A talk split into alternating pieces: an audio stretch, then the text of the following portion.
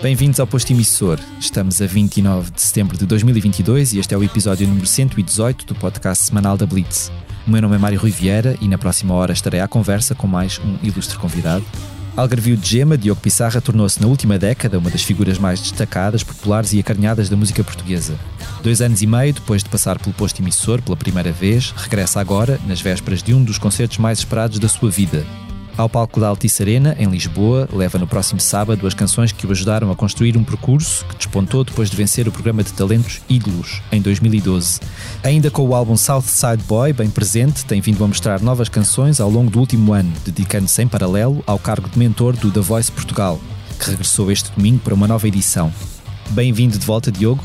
Olá, Mário. Obrigado. Agora pessoalmente. Agora pessoalmente. É, depois de, de, um zoom na, na, no meio da pandemia, né? Na altura mais difícil da pandemia. Exatamente. Obrigado por teres aceitado outra vez este, nada, este convite nada, para estar nada, aqui Obrigado, eu.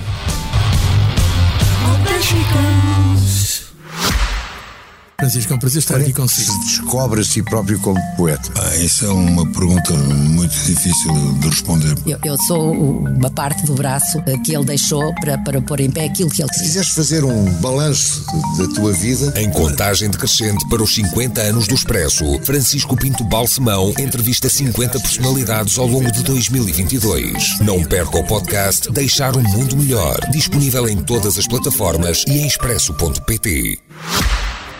Só vejo o futuro contigo. Sem ti vou sentir-me perdido. Eu sei que nada é como começa, mas sei que fiz a escolha certa. Só vejo o futuro contigo. Este concerto na Altice Arena adiado praticamente 3 anos, 2 sim, anos, sim, dois anos e meio. Um, era suposto ter sido o grande espetáculo deste álbum Southside Boy, Exatamente.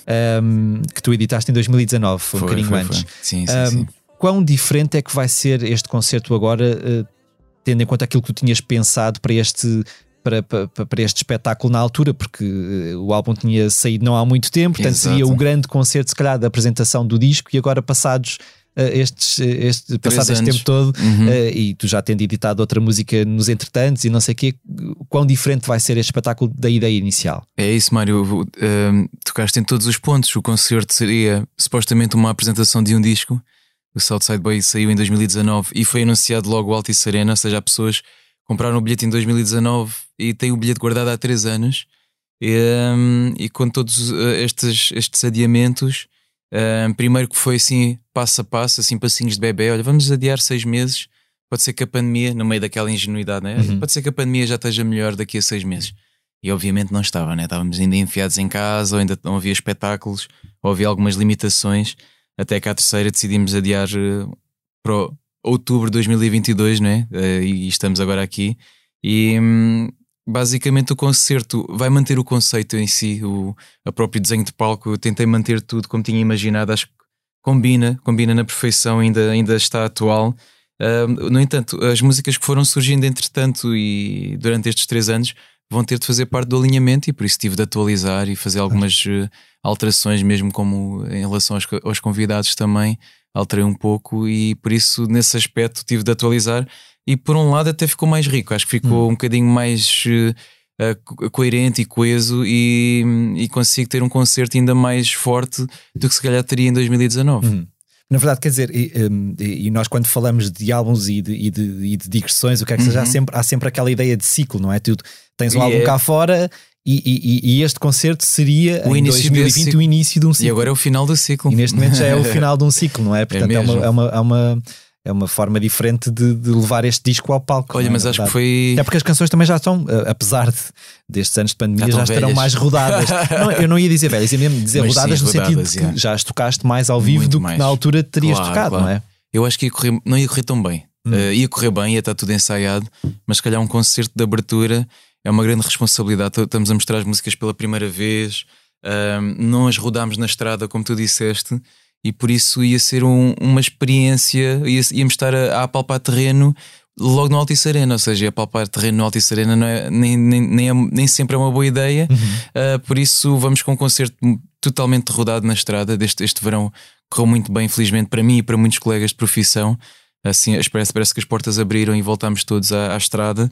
E, e deu para perceber bem o que é que funcionava melhor, o que é que não funcionava, vídeos, luzes, bailarinos, e por isso vou implementar o que fiz neste verão na estrada, mas em, numa escala maior, um palco gigante, um ecrã gigante, uhum. muitos mais bailarinos, muito mais pirotecnia também, uh, alguns momentos diferentes do concerto normal em que eu tenho um momento mais intimista assim, uh, no meio também da, da, do Altice Arena, por isso é tentar adaptar este concerto e eu acho que vou, vou para o Altice Arena com o concerto como eu queria sempre mostrar, como eu sempre quis mostrar. E normalmente na estrada é sempre mais difícil pelas limitações de tamanho de palco, uhum. uh, uh, da, mesmo os festivais e as feiras normalmente não têm essa possibilidade também de ter um palco maior ou, ou ter uma produção maior, por isso jogamos sempre com, com, o, que tá, com o material da casa e por isso pela primeira vez vou mostrar um concerto como eu gostaria de mostrá-lo e, e vai ser no Altice. Tocaste aí numa, numa coisa que, que me fez ficar que me faz ficar com alguma uhum. curiosidade. A questão toda, a questão, não só a questão cénica, mas mais a questão mesmo de, de teres eh, bailarinos contigo. Sim, sim, sim. Essa questão um, de, da coreografia e de, e de, teres um espetáculo mais uh, cheio, um, tendo em conta que tu começaste a. Tinhas uma, tinhas uma, tinhas uma banda, se calhar o teu lugar, o teu lugar em palco uh, também era obviamente partilhado com outras pessoas, uhum. mas, era, mas era um conceito muito diferente. Depois diferente, claro. começaste um percurso a solo e se calhar no início da tua carreira com uma guitarra apenas, não, com uma guitarra apenas, não é? Todas estas, uh, esta evolução, esta tua evolução em palco, como é que tu acompanhas essa evolução? Porque na verdade eu não sei se tu antes disto tinhas apetência para, para dançar para ou para dançar, fazer ou uma outra coreografia mais assim, ou... mexido, né? Como é que tu te foste adaptando a, a, estas foi, foi uma evolução natural eu, eu lembro-me desses inícios né? eu sempre tive essa, essas influências um bocadinho mais folk e mais acústicas e mesmo no, nos meus próprios covers quando eu era mais novo era tudo muito acústico e sempre fiz assim, essas versões mais despidas. Um, mesmo, e, e, o, primeiro disco reflete bem isso, não é? Um disco uh, uh, tem um bocadinho digital, não é? um bocadinho de eletrónica, mas sempre com essa vertente mais folk, um bocadinho mais acústico. E tentámos imprimir isso com o Fred, o Fred Ferreira, e fez um excelente trabalho nisso. Foi tentarmos juntar esses dois mundos, né? a eletrónica dele com uhum. o, o meu piano e a minha guitarra e depois as coisas começaram a evoluir. Eu acho que os primeiros dois anos de estrada, uh, da turnê do primeiro disco, eu comecei um, a conhecer pessoas, e nomeadamente os caretos, uh, foram uma grande influência também nessa mudança de, uhum. de estilo e tornar-me mais eletrónico. Foi, foi, foi precisamente isso, a conhecer essas pessoas, a ter um contacto também com o público e ver o que é que eu precisava mais no concerto para ele ficar um bocadinho mais rico e mais mexido.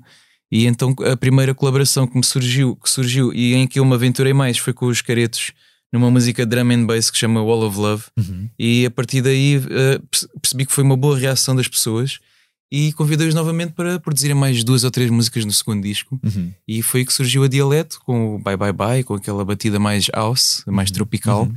e o concerto ganhou uma nova vida e de repente percebi se calhar com este tipo de música e concerto se calhar uh, acho que encaixavam bem dois bailarinos e então um dia eu estava a ver televisão, estava a ver um programa que é o Got Talent um, e apareceram dois algravios, dois gêmeos, uh, o Joel e o Josué.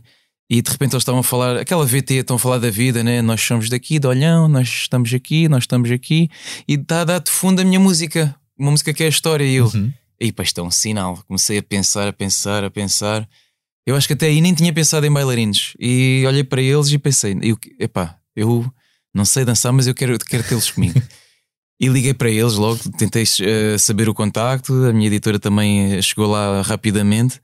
E, e no, no, primeiro concerto grande que foi nos Coliseus, lá estavam eles a dançar pela primeira vez e encaixaram na perfeição com as músicas, com essa, essa música, nomeadamente a Wall of Love, Drum and Bass, a Dialeto, muitas músicas também dancehall que eu tenho uhum. e, e, também encaixaram na perfeição. Ou seja, eles fazem sempre parte dessas músicas mais mexidas e dançáveis e sempre que há uma música mais intimista, pronto, eles saem e acho que encaixaram na perfeição e, e, e claro, nos concertos maiores começamos a chamar a equipa toda deles, uhum. Eh, que são os outsiders de Olhão, eles têm uma escola de dança e fico feliz que as coisas tenham corrido também uh, bem para eles, porque a partir desse momento eles decidiram criar uma escola de dança em Olhão uhum. que não existia com excelente qualidade, que excelente área, com uma, acho que tem, tem muita, muita gente lá a trabalhar também, muito talentosa, E fico bem feliz que eles tenham aproveitado essa oportunidade e tenham feito e estão a fazer também o bem pelos miúdos mais novos lá do Olhão e do Algarve. E tu também foste de alguma maneira um, um pouco aluno deles aí, não? Também, também, também. Como é que conseguiste ultrapassar eh, essa, essa ideia do eu não sei dançar e, e tentar de alguma Olha, forma. eu não, não danço muito, né? Eu mas de alguma forma mexo um integrar-te naquele. tento-me integrar e agora no Altice até tento mexer um bocadinho mais, né? Ah, nem que seja, eu sei que eles vão começar para a direita a mexer e eu mexo-me para lá também, né? Mas tento começar assim. Nunca tive muito jeito para dançar. eh, acho que sou. Nem para cantar, sabes? Acho que sou músico, produtor e de repente comecei a cantar por cima da guitarra e as coisas foram surgindo. Até hoje, nem, nem, nem tenho explicação, Mário. É, parece que as coisas foram acontecendo em piloto automático, com muito trabalho, mas eh, é sem explicação. Não sei. Eh, eu acho que eu penso sempre, não é? E, e na altura estava a tentar eh, fazer algo da minha vida através do YouTube, assim mais independentemente. E a minha perspectiva e a minha, o meu pensamento era: pá, nunca vou conseguir porque ninguém aqui no Algarve conseguiu. Hum. Uh, muitos poucos exemplos, ou quase nenhum, que, que tenha conseguido, ou Tinhas que a tenha Viviane, chegado. se calhar, não é? A Viviane, dos seria- entre aspas. uh, os Iris tiveram aquele hit ou aquele sucesso, mas uh, sempre foi levado mais para a paródia. E, e no meu caso, pop, nunca houve nenhum artista Uhum. pop a solo, algarvio, talvez Ala dos Namorados com, com o Nuno Guerreiro, Uhum. mas uh, não, os- não os considero algarvios, só o Nuno, Uhum. o resto da banda não serão totalmente algarvios. Mas tive sempre esses exemplos uh, únicos de sucesso e eu, eu seria mais um Hum. que iria falhar ou que não queria conseguir, mais um algarvio. Mas és uma pessoa, eh, eh, falando disso, és uma pessoa Sim. que geralmente pensa no não primeiro, tipo do eh, pensa no negativo primeiro e depois o que vier é bom? Ou... É bem negativo, é mais realista, não sei. Ok. É, é baixar as expectativas e a para a surpresa ser maior. Ok. Ou seja, eu gosto muito de pensar e de sonhar e de imaginar, mas depois sei bem as minhas limitações e sei bem onde é que posso e devo chegar com o meu estilo musical, com a minha língua, Uhum. ah, com a minha personalidade também. Por isso, analiso um pouco tudo. É claro que as coisas saem naturalmente, mas eh, acho que faço as coisas naturalmente e as Uhum. coisas depois vão acontecendo.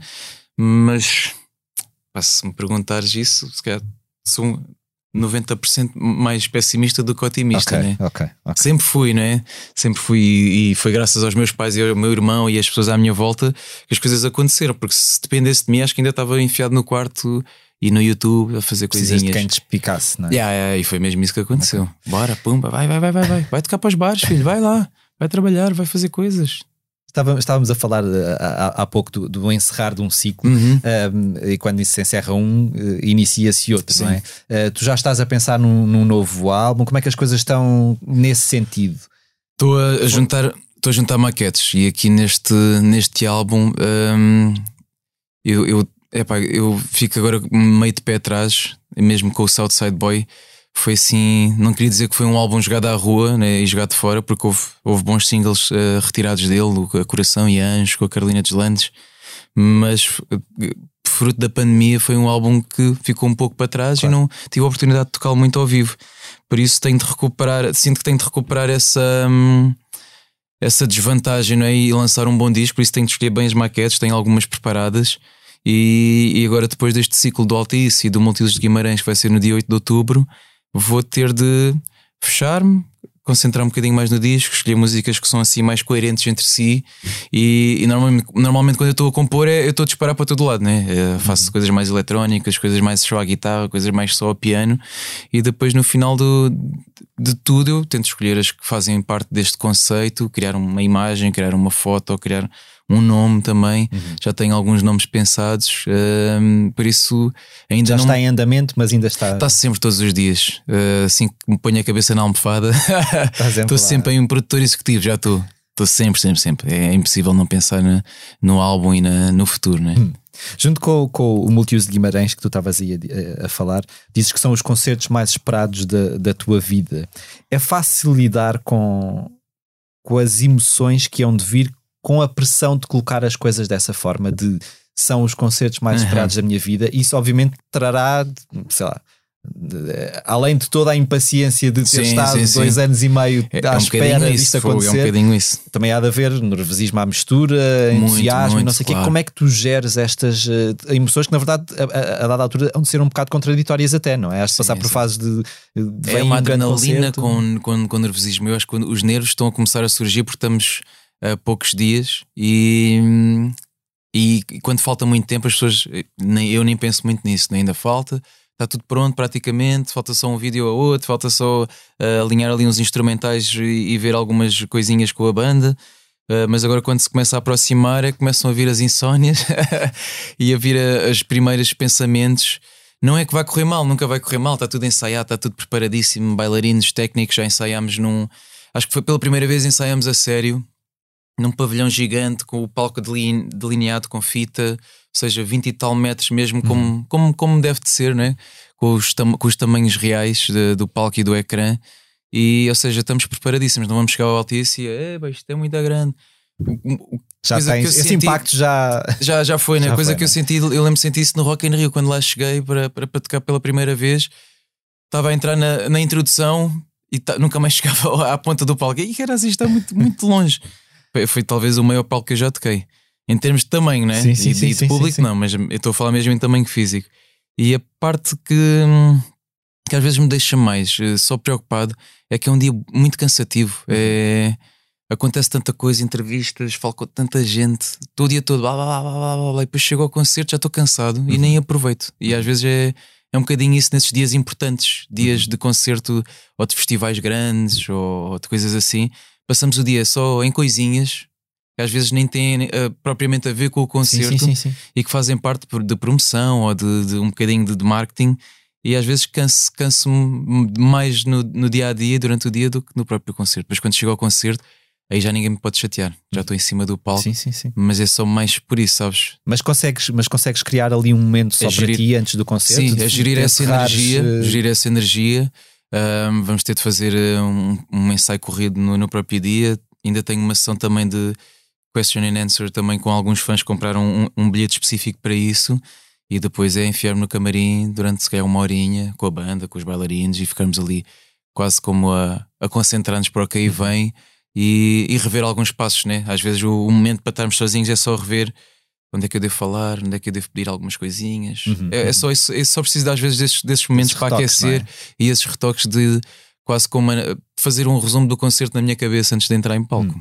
Vais ter vários convidados, tanto Sim. em Lisboa como em Guimarães. Exatamente.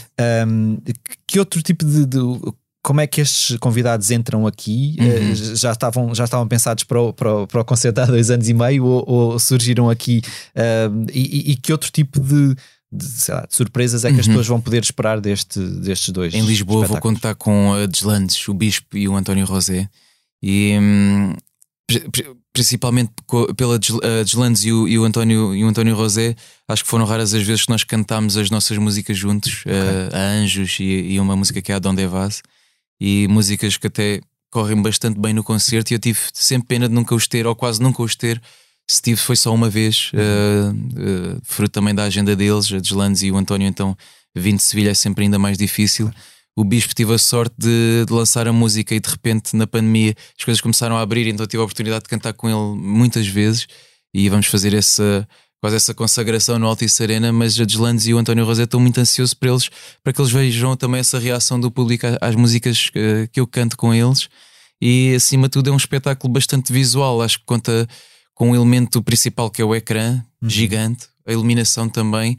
Um, um- é um elemento que eu trabalho muito uh, no- durante, durante os concertos e, e que está mesmo sincronizado com a música e tento sempre que seja assim com, com, com a minha equipa técnicos, o, o Diogo Silva e o Pedro Rompante fazem um trabalho excelente nisso e o próprio ecrã também é algo diferente porque normalmente as pessoas estão habituadas a ver o ecrã lá atrás e o ecrã vai estar um bocadinho mais Ok. In your face das pessoas Ok. e por isso já estou a dar um spoilerzinho e, e claro há sempre momentos em que sobe e desce e, e revela um bocadinho mais a banda ou a profundidade do palco e elementos de, de, de pirotecnia que normalmente na estrada não é possível eh, fruto também das autorizações ou, ou mesmo de custos mas aqui vou, vou pôr a carne toda no assador eh, em Lisboa e, no, e em Guimarães Guimarães. Depois destes dois concertos, tu ah, sabes- em Guimarães, desculpa, Mário, é o, é o António. Você- Não é o António Rosé, vai o, o Anselmo Ralph. Ralph e o Bispo, exatamente. Depois destes dois concertos, tu segues para a Espanha e em novembro tocas Exato. também em Londres, Paris e no Luxemburgo. Em Luxemburgo. Escrever canções ou, ou interpretá-las noutras línguas é algo que algum dia te. eh, que- que tem algum apelo Uhum. para ti? Tem, eu hum, o espanhol o, espanhol chama muita atenção até porque estudei estudei Uhum. espanhol e, e inglês, hum, mas tenho tenho assim uma grande tenho assim uma grande um grande à vontade com o espanhol e gosto muito gosto muito da própria língua e já tive muito contacto com, com produtores espanhóis e artistas espanhóis e, e é quase hum, é frequente eu ir a Madrid, Sevilha ou Barcelona e trabalhar também com, com muita malta espanhola. Por isso só não surgiram mais músicas porque ainda não aconteceu, ou fui só como produtor a Espanha. Um, mas tenho algumas coisas feitas em espanhol, a solo. Uhum. Ainda não surgiu a oportunidade de lançar. Tenho menos inglês, em inglês até. uh, tive a oportunidade de ir a, a Los Angeles a, trabalhar com alguma malta. Mas em LA surgiram mais músicas espanholas do que em inglês. Ok, Uh, ok. até mesmo com pessoas, as pessoas com quem eu lá estive eram mais eh, latinas do que americanas, e por isso o inglês eu sinto que é, epá, eu, eu gosto muito, né? gosto muito de ouvir, mas quando estou a escrever, eu acho que estou a escrever coisas que já ouvi e estou apenas a copiar eh, Uhum. coisas que já, expressões que já ouvi, seja de cantores ingleses ou de filmes eh, que já, que já vi também. Por isso é uma, uma língua É mais fácil Intuitiva. muletas em inglês do que em português. Tu Exato. consegues. eh, E o inglês, qualquer compositor ou escritor pode eh, confirmar que é uma língua é super difícil de escrever. Claro que há pessoas que têm mais facilidade do que outras, Uhum. mas tentar ter uma, uma letra com sumo, né, com, com conteúdo em português, é bastante mais difícil do que em inglês. Uhum. Se fores analisar qualquer letra em inglês, por mais profunda que seja, não tem sempre um. Tem sempre, falta-lhe sempre alguma profundidade que o- uma, uma língua como o português ou o espanhol tem Já tem naturalmente. já é? tem Se calhar. naturalmente e sinto que quando estou a escrever em inglês é sempre um bocadinho mais Pela rama, fica sempre ali. é um bocadinho mais leve sempre, e um bocadinho mais preguiçoso, um bocadinho mais fácil, intuitivo, é juntar A, a mais B e está feita a, a canção. a canção. A, a receita é essa. É claro que há sempre outras fórmulas e outras formas de escrever em inglês e há sempre exemplos e exceções. Que é Mas- sempre mais fácil para uma pessoa que seja nativa da língua, na verdade. e é sempre é? mais fácil, né? Mas pronto, as minhas inspirações em inglês, se eu for analisar, claro que não terão uma. Eu falo das minhas inspirações, Claro, né? não claro, terão claro, as letras mais profundas do, do mundo. Claro. Uh, entre um concerto e outro, entre o de Lisboa e o de Guimarães, tu vais participar no roast ao ex-presidente do Sporting, Bruno Está marcado? Carvalho. Como é que isto surge no teu caminho? Olha, surge que eu tenho uma grande amizade com o Fernando Rocha e ele convida-me sempre para estas coisinhas. Ahm, eh, infelizmente nunca tenho podido estar presente. Ele convidou-me para esta e por que não, não é? Eh, há Vais-te malta atirar que- para fora de pé? Ou é uma coisa que tu já, já tenhas feito? Não, eu gosto muito de stand-up, gosto Ok. muito de- deste ambiente e já tenho vindo a conhecer muita malta. Uhum. Um, e mesmo nesse, nesse leque de pessoas, não conheço todos uh, pessoalmente, mas conheço bem o trabalho do Paulo Almeida e do Francisco Menezes. Uhum. Um, outros não são comediantes, né? por isso só estou a falar deles os dois. Uh, por isso gosto, gosto muito deles e eu acho que foi desde aquele boom do Levanta-te e Ri, Uhum. sabes? Quando surgiu o Levanta-te e Ri, surgiu-me aí quase a, ou seja, o que é que é isto, né? Stand-up comedy, acho que não sabia o que é que era e era quase como um religioso. Nós ligámos a televisão e vermos o line-up todo, eu, os meus pais, o meu irmão, e víamos isso quase como se fosse uma, uma, uma rotina nossa, todas as segundas-feiras, pumba, ligar a televisão Uhum. e sempre tive essa, esse bichinho pela, pela comédia, pelo stand-up. Não quer dizer que eu tenha jeito, Uhum. mas é em jeito de brincadeira e é mandar uma, umas larachas uns aos outros e, e levar também, né? Portanto, estás mais, estás mais nervoso pelo concerto ou mais nervoso pelo, por Estou mais, esta. estou mais nervoso pelo rosto. o concerto é fácil, é só chegar lá e cantar tudo que está ensaiado e as músicas. E, e, e eu, tenho, epá, eu tiro sempre o chapéu aos comediantes, que é sempre super difícil fazer rir as pessoas.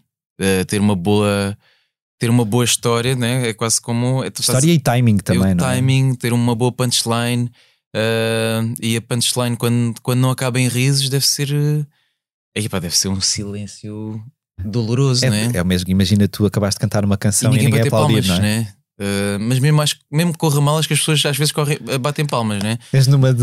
Não correu mal, né? Vai correr sempre bem, ou pode alguém falhar um acorde, ou eu posso desafinar um bocadinho, e como acontece normalmente, não, não há problema nenhum, a pessoa está entusiasmada e nem estou preocupado em respirar, às vezes estou só preocupado em interagir com o público, mas acaba sempre em palmas, né? Claro. E na comédia é, é diferente, tem de acabar em risos.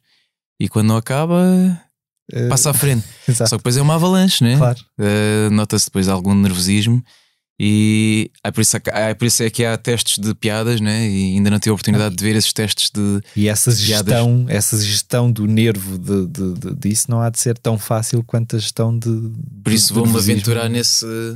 É um bocadinho um stand-up, né? Hum. Uh, Meter-me em cima do palco e dizer piadas com as pessoas ali presentes. Hum. Por isso acho que não terá, não terá problema nenhum porque estou a dizer na cara, né? E vou levar também, né? Claro. É um E- roast uh, para todos, né? Hum. Estamos lá todos para dar e para levar. A tua, a tua paixão pelo futebol é uma coisa que vem desde muito miúdo. Sim, sim, sim. Tu tinhas, eh, tinhas jeito para jogar futebol ou era mais o teu irmão? Que Era mais o meu que O teu irmão. irmão seguiu. O meu irmão tinha mesmo um talento natural e notava-se já desde cedo. E eu fui pelo, pelo gosto, o gosto em si, não por ter jeito, né? É claro que sei jogar e, e já fui convidado também para jogar em alguns jogos de solidariedade eh, com, com alguma malta conhecida. Ahm, tenho algum jeito, ainda tenho algum jeito, mas eu acho que não era trabalhador. Eu acho que se voltasse atrás, trabalhava um bocadinho mais e acho, que- acho que teria- teria mais vezes lugar e tu- tit- titularidade, né? E eu acho que também ao jogar ao mesmo tempo com o meu irmão, ele jogava melhor, então roubava-me sempre o lugar, né? Pois, E depois pois. tínhamos sempre a mesma posição, éramos laterais. eh, Havia rivalidade entre os dois? Ou... Não, não, nada disso. Eu ficava mesmo feliz vê-lo a jogar e, e- e ficava feliz por ser ele a jogar, porque é claro que ele defendia um bocadinho muito melhor a equipa Uhum. e eu tinha sempre receio se entrasse, ia sempre, ia sempre fazer porcaria, né? ia sempre de- deixar alguém passar e era sempre mais baixinho e, e era lateral direito, ou seja, eu era dos últimos homens da equipa Uhum. e era pequenino. e se alguém, se alguém passasse por mim, pronto, o último que faltava era o guarda-redes. E então a, a- a música começou a falar mais, mais alto a partir dos meus 15, 16 anos, em que comecei a aprender o instrumento, porque sim, sei lá, tive aquele chamamento e falei com os meus pais. Ahm, já ouvia bandas assim mais pesadas e já, já via os videoclipes e já tentava imitá-los, mas não, não cantava, era só me- mesmo fechar-me no quarto e abanar o capacete e tentar fazer como se fosse o concerto em si em cima da cama. Uh, mas não cantava nem sabia fazer nada e depois de repente olha queria aprender guitarra Uhum. E a partir daí comecei a dividir-me e a música começou a falar mais alto os ensaios começaram a ser mais uh, frequentes com a tal banda que tinhas falado com os Fora da Boia e, e aí desisti mesmo do futebol de vez e nunca mais pus os pés no relevado Deixaste isso para o teu irmão. e deixei para o meu irmão que ainda continuou a sua carreira até os séniores. Eu parei nos júniores e ele ainda teve mais 4 ou 5 anos nos séniores e depois também se virou mais para o, para o design. Um, mas é também uma carreira difícil conseguir um lugar num clube que tu sonhas, Claro. eh, principalmente um clube mais central, não é? Um, um dos grandes ou um clube de primeira liga. E é muito difícil, há tanto, tanto miúdo a jogar à bola Hum. e é preciso estar alguém no jogo, no sítio certo, na hora certa, e tu estás a jogar para, e, e ver e correr bem esse jogo, claro, não é? claro, claro. Pode ser um jogo, um dia mau, não dormiste bem, estás cansado e, e o olheiro que lá estava a ver não, não, não chamaste a atenção. Também é uma vida muito difícil.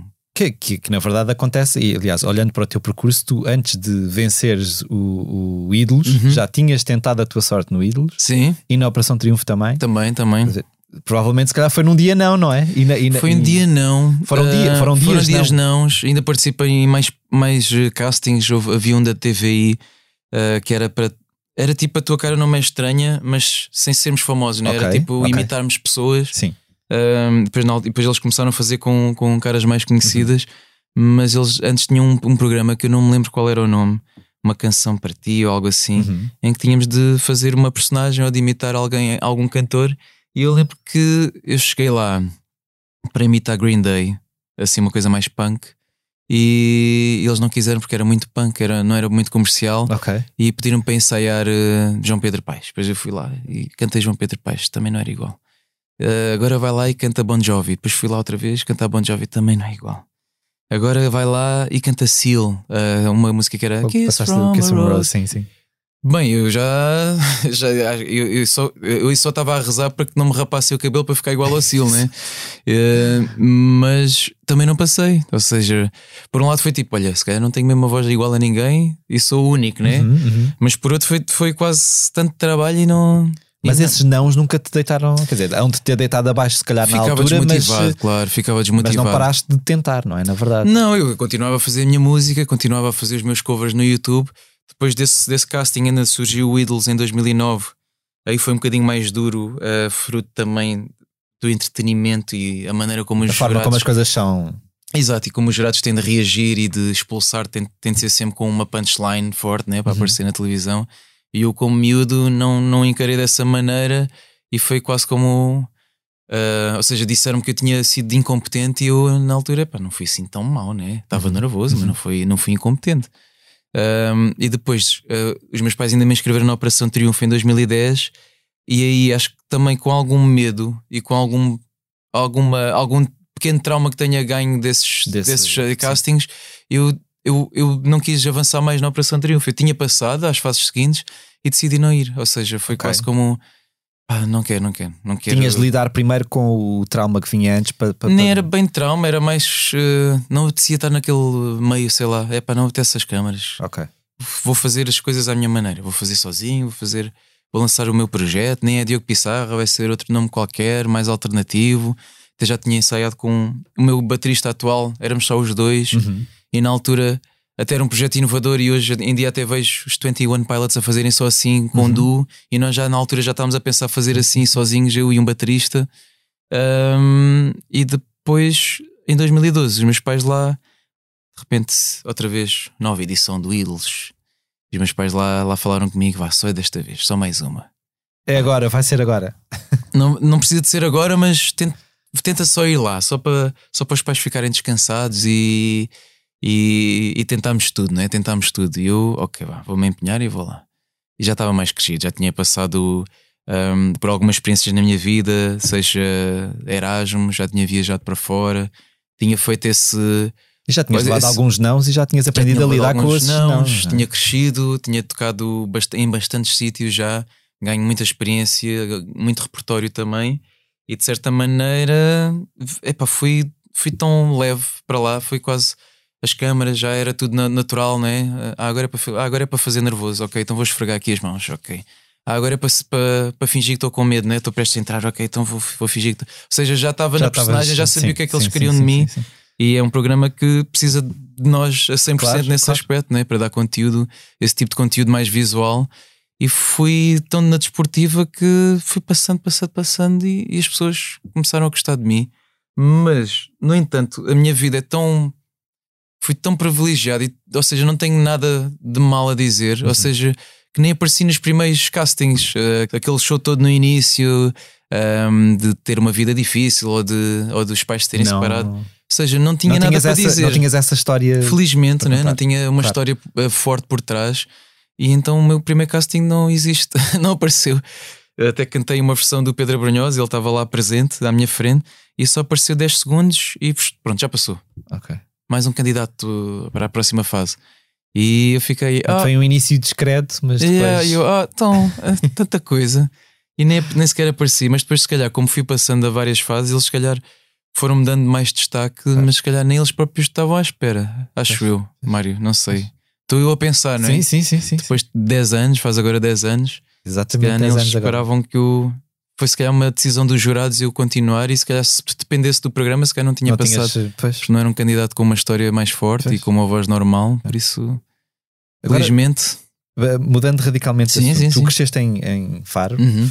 hum, que, na verdade é o berço do turismo português e nós estamos num momento em que, em que o turismo é, é uma fatia muito importante daquilo que se passa neste país a nível Exato. económico, a nível social, o que, o que país seja. inteiro, exatamente. Como é que tu vês a evolução ah, da região do Algarve nos últimos anos? Tu sentes muitas mudanças quando lá, lá vais? Ah, sentes eh, que há que já, já, já ultrapassou o limite do suportável o turismo no Algarve? É assim, eu Ou- posso falar em termos mais hum, de infraestruturas, não é? Eu, eu sinto que é sempre é sempre mais lentamente, né? mas vai, vão sempre surgindo algumas infraestruturas como centros comerciais, Uhum. uh, como surgiu há pouco tempo o Mar Shopping uh, entre Faro e Lolé.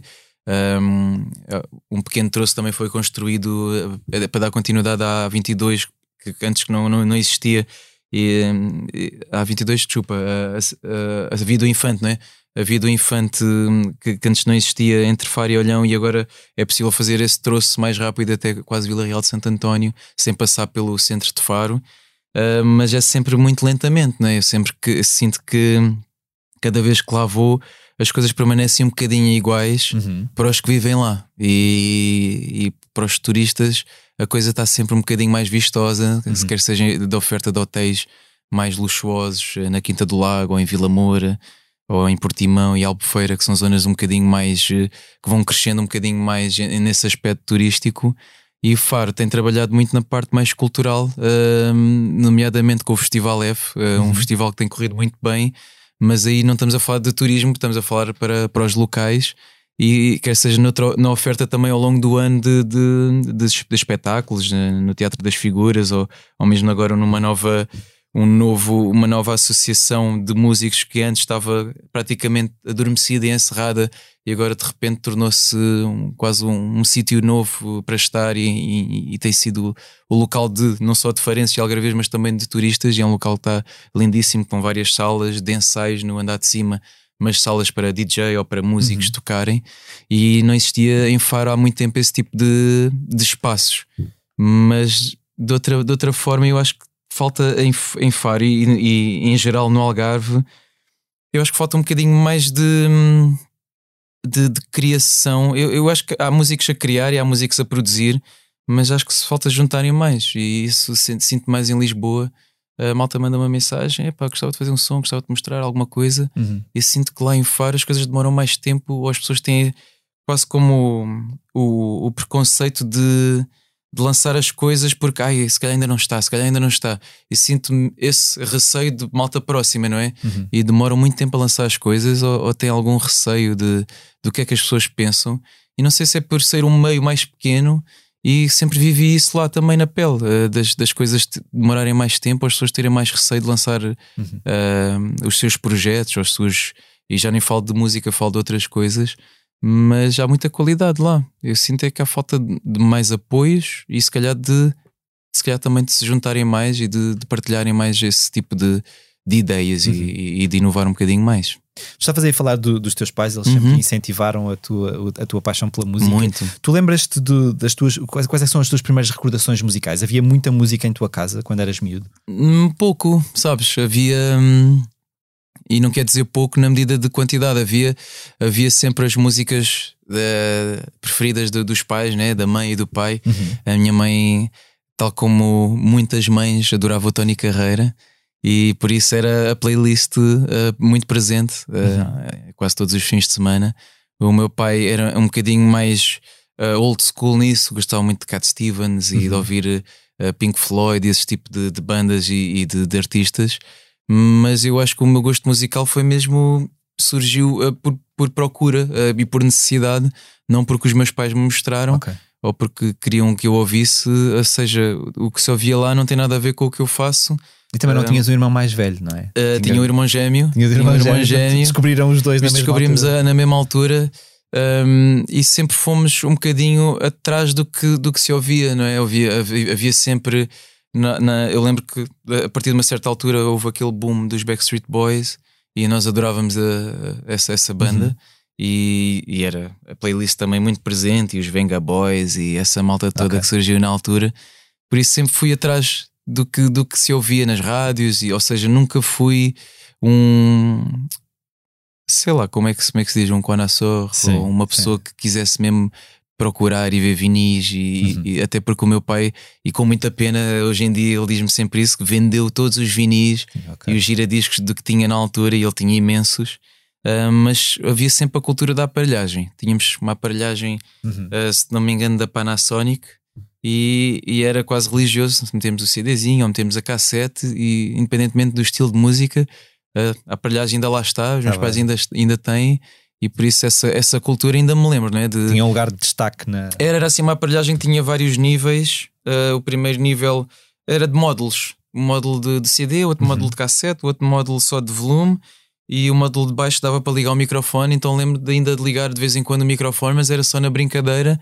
E, e nesse aspecto, ainda há muitas filmagens eh, dos meus pais a fazerem de banda eh, Ok, com panelas e eu e o meu irmão com o microfone a cantar André Bocelli e a cantar João Pedro Paes. E já, já, já, eu próprio já falei com o João Pedro Paes sobre isso, eh, a cantar a mentira. Ahm, por isso foi as, as únicas influências eh, foram essas. Ah, acho que não, não seriam suficientes para ter uma carreira de música, se formos analisar, se calhar como muita gente já ou tem ou canta desde bebê e se calhar teve essa influência desde muito cedo, eh, os pais sempre a- quase como a, a, a darem uma a educação oferecerem, musical, oferecerem é? mais mu- educação musical e eu tentei, e os meus pais tentaram, né? andámos em aulas de música não só na escola, mas ainda tentámos ter aulas de conservatório, mas o conservatório pareceu-nos muito formal eh, e pouco hum, não, não, não diria didático, mas eu acho que era muito repetitivo Uhum. e, e nós queixámos e, e- e não havia instrumentos físicos, ou seja, era muito teórico e o que nós queríamos era mesmo Claro, aprender um claro, instrumento claro. com 9 anos, 10 anos, muito cedo. E pronto, e ficou, Ficou por eh, aí. por aí. E só passado uns anos é que eu tive esse gosto- novamente. Hum. Tu, em 2017, dedicaste uma canção ao teu irmão gêmeo. Uhum. Chama-se 90, 90. E, tu, e tu cantas. Lembras-te quando nós pensávamos ser alguém que fosse à lua ou, num estádio a correr. quando ainda ninguém nos obrigava a viver? Vocês, eh, vocês têm aquele tipo de relação de, de irmãos que completam as frases uns dos outros ou já sabem o que é que o outro está a sentir? Ou quando o outro se sente mal, um, ou, ou, ou, ou a vossa relação não, não chega a esse. Opa, chega a um nível. hum, É um, é um nível quase. Eu, eu- eu falo disto porque às tantas é uma coisa um bocado quase incompreensível, não é? Como é, que, É. como é que dois seres humanos conseguem ter uma ligação tão, tão extrasensorial, quase, na- verdade? eu acho que, como gêmeo, sinto-me mesmo sortudo, né? Eh, e tenho, tenho pena de não ter dado ainda um, um mano ou uma mana à, minha, à nossa filhota, eh, até porque estamos a pensar ficar por aqui. Mas sinto-me um sortudo de ter tido um irmão gêmeo porque partilhámos tudo ao mesmo tempo, as mesmas fases foram vividas ao mesmo tempo, eh, sempre no mesmo quarto também, com duas camas. E sempre tive o melhor amigo comigo eh, para brincar, para partilhar, para jogar, para, para rir, para, mesmo para, para andar às turras, né? também como qualquer irmão. E no caso dele, hum, não me lembro de nenhuma fase da minha vida sem ele estar presente. Seja a começar a tocar guitarra, seja a fazer os primeiros vídeos, seja no futebol, eh, seja na praia, seja férias no Alentejo, seja na colónia de férias, em Lindoso, lá no meio do, do Jerez. Por isso, esteve sempre lá, não é? Não diria que temos essa relação extrasensorial, porque ele eh, teve o azar de partir a cabeça duas vezes e o braço e tudo, e, e eu ainda estou ileso. vou Ok, bater, na, portanto, vou, isso- vou bater na, na Isso madeira quebrou aí a. e eu nunca senti nada, ou seja, ele é que me levou com tudo, foi quase o meu escudo. E até vi mesmo de fogo. Eu lembro que as duas vezes que ele partiu a cabeça eu estava lá mesmo ao lado dele. A primeira ele estava, estávamos a apanhar moscas, estávamos numa prateleira na, na, na fábrica de, de- na pastelaria do nosso tio e estávamos numa prateleira bem alta e estávamos a apanhar moscas. Não sei, Mário, não sei o que estávamos Ok. a fazer.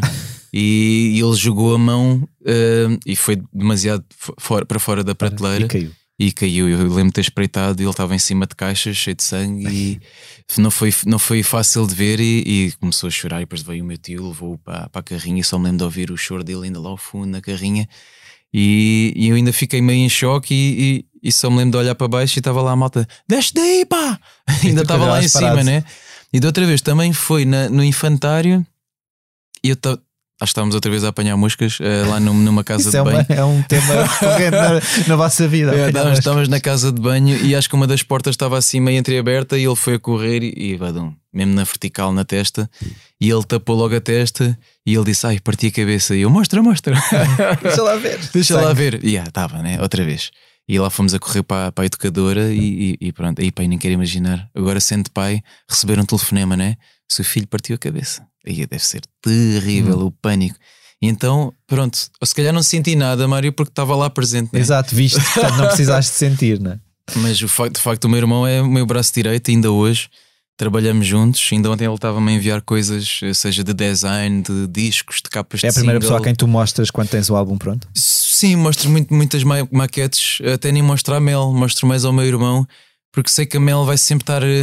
Ai, não se ouve bem a voz. Ai, não se ouve bem isto. E eu estou sempre a dizer: é uma maquete. É só. E eu aviso sempre, né? Faço logo o briefing antes de tudo, né? Isto é uma maquete, fiz ontem, gravei mal a voz, ainda não Mas- tem letra, mas já tento não mostrar muitas vezes, porque gosto de finalizar tudo e depois mostrar, Claro, né? claro. Até às vezes até sento em frente ao computador, meto um videozinho ou uma imagem qualquer no ecrã só para ser mais extrasensorial, Exato, né? Para E- distrair ali das e para coisas. que não- emocionar mais, para emocionar mais, mas ao meu irmão mostro muito e ele, como eu sei que ele trabalha muito com música eh, de fundo e está sempre Uhum. a trabalhar, eu, eu sinto que ele tem essa sensibilidade e quando está a trabalhar e, e ouvir a minha música, ele é logo sincero: olha, esta aqui eh, Uhum. tocou-me mais, esta aqui bateu-me mais, e, mas ainda hoje trabalhamos juntos, ainda, ainda agora ele estava-me a enviar. Alguns conteúdos para o Altice Arena que ele ajudou-me a fazer para o ecrã. Uhum. Uh, ele ajudou-me a fazer a intro do concerto e, o- e um interlúdio que vai haver também no meio do concerto. Por isso, ainda ontem ele estava-me a enviar e hoje de manhã. Por isso, trabalhamos juntos Juntos. e para, será para sempre, espero eu. Tu tens uma, uma licenciatura em Línguas e Comunicação. Sim. Um, o que é que mais te ficou desse curso? O que é que são, a, a teu ver, as mais-valias que aprendeste ali que consegues trazer para a tua vida enquanto, enquanto pessoa que escreve eh, canções e, e pessoa que, que trabalha com, com, com a língua e Uhum. com. Eu acho que a escrita surgiu um bocadinho mais cedo, na secundária. Um, acho que ao estudar o Fernando Pessoa e, e Luís de Camões, eu acho que comecei a ver a poesia de uma outra forma. Não que fosse um bom aluno ou um excelente aluno uh, um, nesse, nesse âmbito, mas acho que comecei a, a, a alargar-me e a começar a pensar na, na escrita, não em música, mas em escrita. Então lembro de, de esboçar alguns poemas e coisinhas assim pensamentos assim no, no caderno em- em- enquanto, enquanto lecionávamos esses, enquanto estávamos a dar a- a esses assuntos. E acho que foi a partir daí, 11 primeiro, 12 segundo ano. uh, depois aí surgiu a música e juntei as duas coisas. E na universidade, eu acho que o que me ajudou na universidade epá, foi mais uh, um bocadinho a crescer, a, a- a- tornar um bocadinho menos, menos introvertido. E eu acho que a universidade ajudou-me imenso nisso, seja na comunicação, seja estar em público a falar, seja a apresentar trabalhos. Eu acho que aprendi imenso, tive muitas disciplinas de retórica, hum, de, de filosofia, ou seja, não era um curso mais virado para a literatura, mas sim para a comunicação, Uhum, porque eu uhum. queria, olha, queria estar aí desse lado, Mário, queria estar aí desse, de- de- do lado de jornalista. E Quando é que percebeste que isso. não, a música já era bastante importante aí na universidade e as pessoas já, já me conheciam como o rapaz dos ídolos na altura. Ok, ok. E Portanto, perdemos um jornalista e ganhamos um. um cantor, cantor. um músico, né? Eu não sei se teria jeito como jornalista eh, ou como pivô, não sei. Até porque o meu curso não era Ciências da Comunicação e se calhar aí teria tido uma outra carreira na Uhum. Ciências da Comunicação. Uh, línguas, línguas, línguas e comunicação é uma outra vertente e ainda fiz alguns trabalhos como tradutor, como intérprete. Ainda tentei alargar um bocadinho mais os meus horizontes e aprender um bocadinho de, de- de língua gestual portuguesa. E, e aí então eh, adorei essa, essa fase da minha vida em que estava realmente empenhado no curso e comecei o mestrado em Ciências da Linguagem e estava bem, estava lançadíssimo, estava a ter 19 e 18, estava mesmo empenhado no curso e quem sabe poder um dia lecionar e, e ser professor nessa, nessa faculdade de, de Ciências Sociais e Humanas. Mas eh, a música começou. Atropelou-se. É, foi o Ídolos. O Ídolos com a vitória foi mesmo: olha, acho que tenho mesmo de dar prioridade Claro. a isto. Congelei a matrícula da- do mestrado, só voltava o ano da tese e até hoje, né? Vim viver para Lisboa e nunca mais. Tu estavas aí a falar do, do Fernando Pessoa e do Camões, e, e há uns anos tu publicaste os livros Diogo Pissarra em. Pessoa e Os Tugas, Cinco Séculos de Camões a Pissarra. Uhum. Um, o que é que mais te fascina, o que, é- o que é que mais te fascinou na obra destes dois poetas em particular? Porque são, quer dizer, obviamente são os dois expoentes máximos, se calhar, de, de- da poesia portuguesa, mas também são dois poetas muito um, específicos no sentido em que, quer dizer, o Fernando Pessoa tem a questão toda do- dos heterónimos, não é? claro. Que é uma, que é, uma, que, que é, que é É super genial. interessante, é, genial, não é? é genial. O que é que te fascinou mais, o que é que te puxou mais para estas duas? Em termos de Fernando Pessoa, é mesmo essa genialidade do- dos heterónimos. Uh, é claro que há muitos exemplos disso pelo mundo fora, mas uh, na- no, no- no século que foi e na altura em que foi, um, é preciso ser um, gêniozinho para, para imaginar isso, né? Vou criar uma personagem, vou Imaginar assinar- e pôr em prática, na pôr verdade. em prática, não é? vou imaginar uma vida para ele, ter um nome, ter eh, uma data de nascimento e, da, e morte também, ter eh, uma vida, ter personalidades diferentes, ter escritas diferentes para cada um deles. Ahm, e sem dúvida que é, é- é genial nisso. É, é- eu adorava, adorava poder ter conhecido essa pessoa e o Luís de Camões. É mais uma, é uma questão técnica. A, a sua rima, o seu vocabulário Uhum. tens uma, uma obra como as Lusíadas em que nenhuma palavra se repete, nenhuma rima se repete e é surreal. Eu às vezes estou a escrever uma letra e, e estou-me a repetir mil vezes e este homem escreveu centenas de páginas a contar uma história, ou seja, nem está ah, sequer a, a fazer uma um romance ou inventar ou um, um- quase como se fosse um da cabeça dele. Ele baseou-se baseou numa viagem de vasta gama até à Índia e está a contar uma história ah, daquela maneira. Ou seja, é- em termos técnicos, ele é, ele é excelente, é excelente. Ah, Como eu acho que nem irá nascer ninguém como ele. Ah, e Fernando Pessoa é, é mesmo essa questão da profundidade e da sensibilidade que me identifica imenso e que eu tento também imprimir à minha própria música. Ah, um bocadinho sombrio às vezes, ah, mas inspira-me imenso. Tu, eh, já falámos aqui há pouco da, da, da banda Fora da Boia. Uhum. Um, e numa entrevista com, com alguns anos que eu, que eu encontrei, tu dizias que foi ali que ganhaste a experiência para enfrentar multidões e que tocaram em bares, em casas de banho, em quintais. Um, os anos loucos do Diogo Pissarra ficaram encerrados ali naquela. Ah, Posso dizer que sim. É, pá, foram viagens loucas, né? Eram, eram concursos de bandas em que íamos mesmo à aventura, sem dinheiro nenhum, uma carrinha mesmo podre, a, a porta, a porta de lado nem sequer abria às vezes, ou então às vezes ficávamos com a porta na mão, ah, de tão podre que estava a carrinha. Havia o.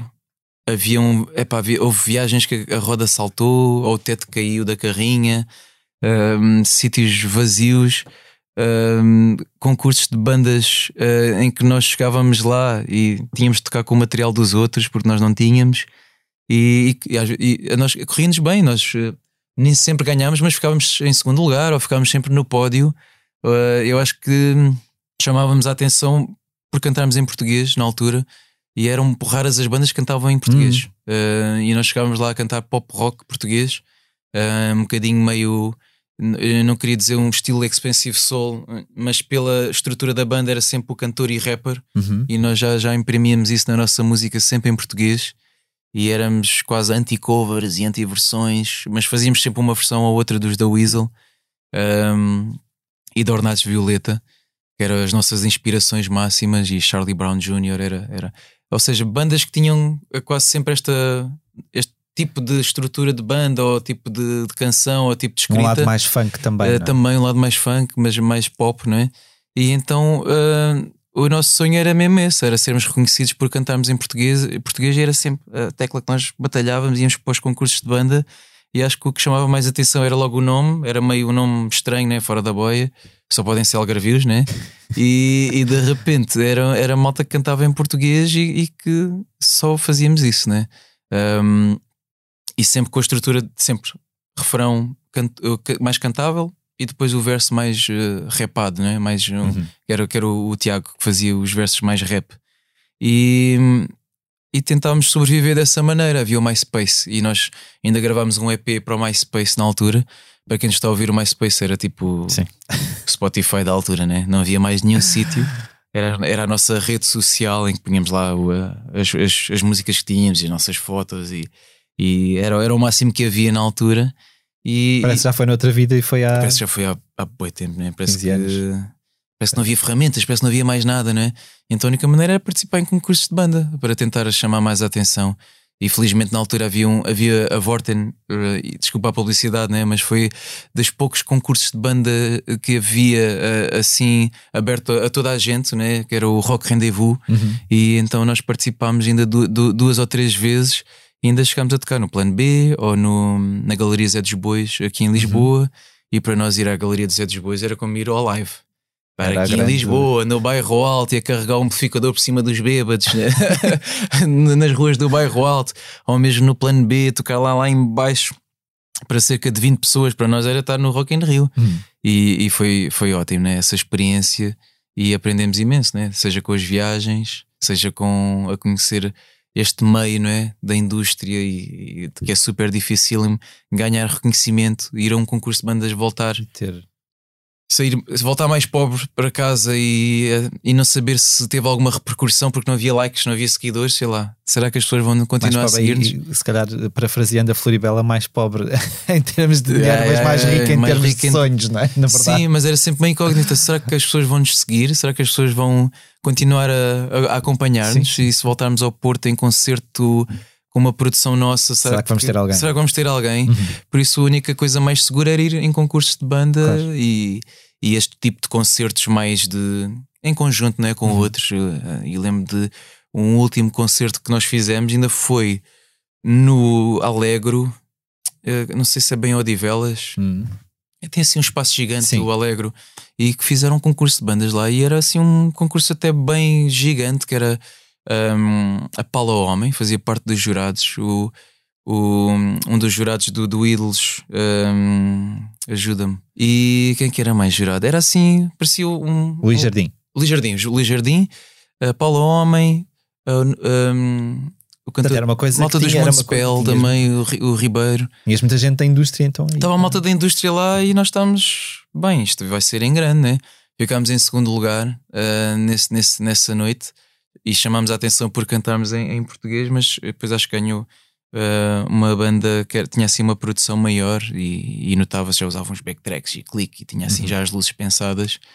E já foi assim o primeiro contacto com, com eles. E, e ainda hoje falo com o Paula Homem e ela lembra-se de- dessa Lembra-se altura. Lembra-se do cantor que estava nessa banda, Ok. eh, nos Fora da Boia. Por isso era a única maneira, Mário, que era chamar a atenção, era ir a concursos Claro. de bandas. Tu, quando estiveste aqui no, no- quando estiveste no posto emissor ah, há dois anos Uhum. e tal, ah, f- falaste um pouco do lado mais eh, sombrio da, da, tua, da tua profissão.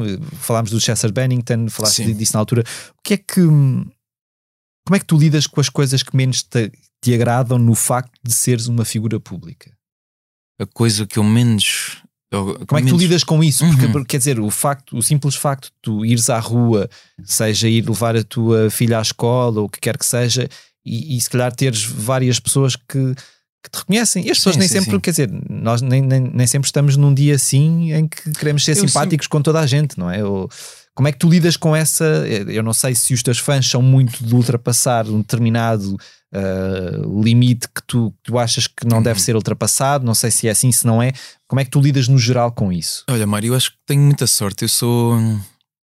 Eu acho como. Não sei, sou um tipo de pessoa bastante calma e nunca. Não sei, eu acho que as próprias pessoas também têm uma espécie de imã uh, que atraem hum, conforme também a sua personalidade, não é? Eu, eu acho que atrai as pessoas certas. Hum, é claro que há sempre algum.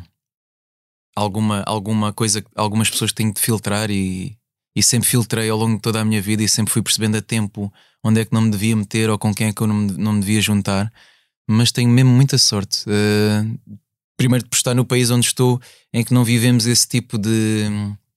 Sei lá, esse tipo de invasão. A Madonna viveu cá durante não sei quanto tempo e eu não sei, eu presumo. É isso, percebes? Eu penso sempre é um bom nisso. exemplo. quando- Penso sempre nisso porque quer dizer, ela, a Inglaterra não conseguia Ah, fazer aquilo que fez em Lisboa, não é? Não conseguia. muito mais gente, né? Até o Elon Musk deve ter que- Sim, para aqui alguma sim, sim. casa e nós nem. O facto de poderem andar na rua e não terem 300 pessoas atrás Yeah. deles, se calhar não Eu, acontece. eu, assim. eu, eu vou, quando vou ao barbeiro, o, o meu barbeiro é brasileiro e ele próprio comenta sempre isso. Cara, se você estivesse no Brasil, nem podia vir aqui. Já estavam aqui 100 pessoas à porta. Pois. E pronto, ele está sempre uh, a, a fazer a, a comparação. Sim, sim, sim. Um artista brasileiro, se fosse com, com este. Claro que eu teria muito mais repercussão se Claro, fosse brasileiro, claro. não é? Teria um bocadinho mais de, de, de visibilidade, não é? Mas ele fazendo essa comparação, não é? Se, se fosse tu, Diogo Pissarra, mas no Brasil, uh, cantando pop e a correr bem, não é? Nem podia sair à Não rua. podias Eu ter a vida que tens. não podia ter a vida que tenho, não podia sair à rua sem guarda-costas, não podia ir levar a minha filha, não podia, sei lá, não podia mostrar a minha filha, ou não podia talvez até ahm, ir às compras naturalmente e como vou quase todos os dias ao continente e as pessoas falam-me e dizem bom dia ou boa tarde e gosto muito de si. Uhum. Ou seja, é o máximo que tenho, Mário. Eu acho que é, para mim, está perfeito. Sinto-me um sortudo por estar neste país, mas eu acho que as pessoas atraem. hum, eu acho que as pessoas fazem. atraem as pessoas que merecem. Não sei, não sei como é que tenho de dizer isto da melhor Percebo- maneira. percebo- Atraem as pessoas que, que merecem ter à volta delas. E, e eu acho que nunca fiz. eh, acho que as pessoas que tenho à minha volta foi porque as mereci e, e- e lutei para, para, para tê-las, seja de equipa, seja de editora, seja de trabalho, Uhum. Seja família, seja, seja amigos. eh, e, o, e a porcaria, fui sempre filtrando e, e acho que nunca, sei lá, nunca fui má pessoa, Hum. nunca tratei mal ninguém, sempre fui honesto, não devo nada a ninguém, nem dinheiro, nem pedidos de desculpa. Por isso, ao fazer o bem, também vais atrair sempre as pessoas boas. Hum. E, e é um conselho para, para os mais jovens, né?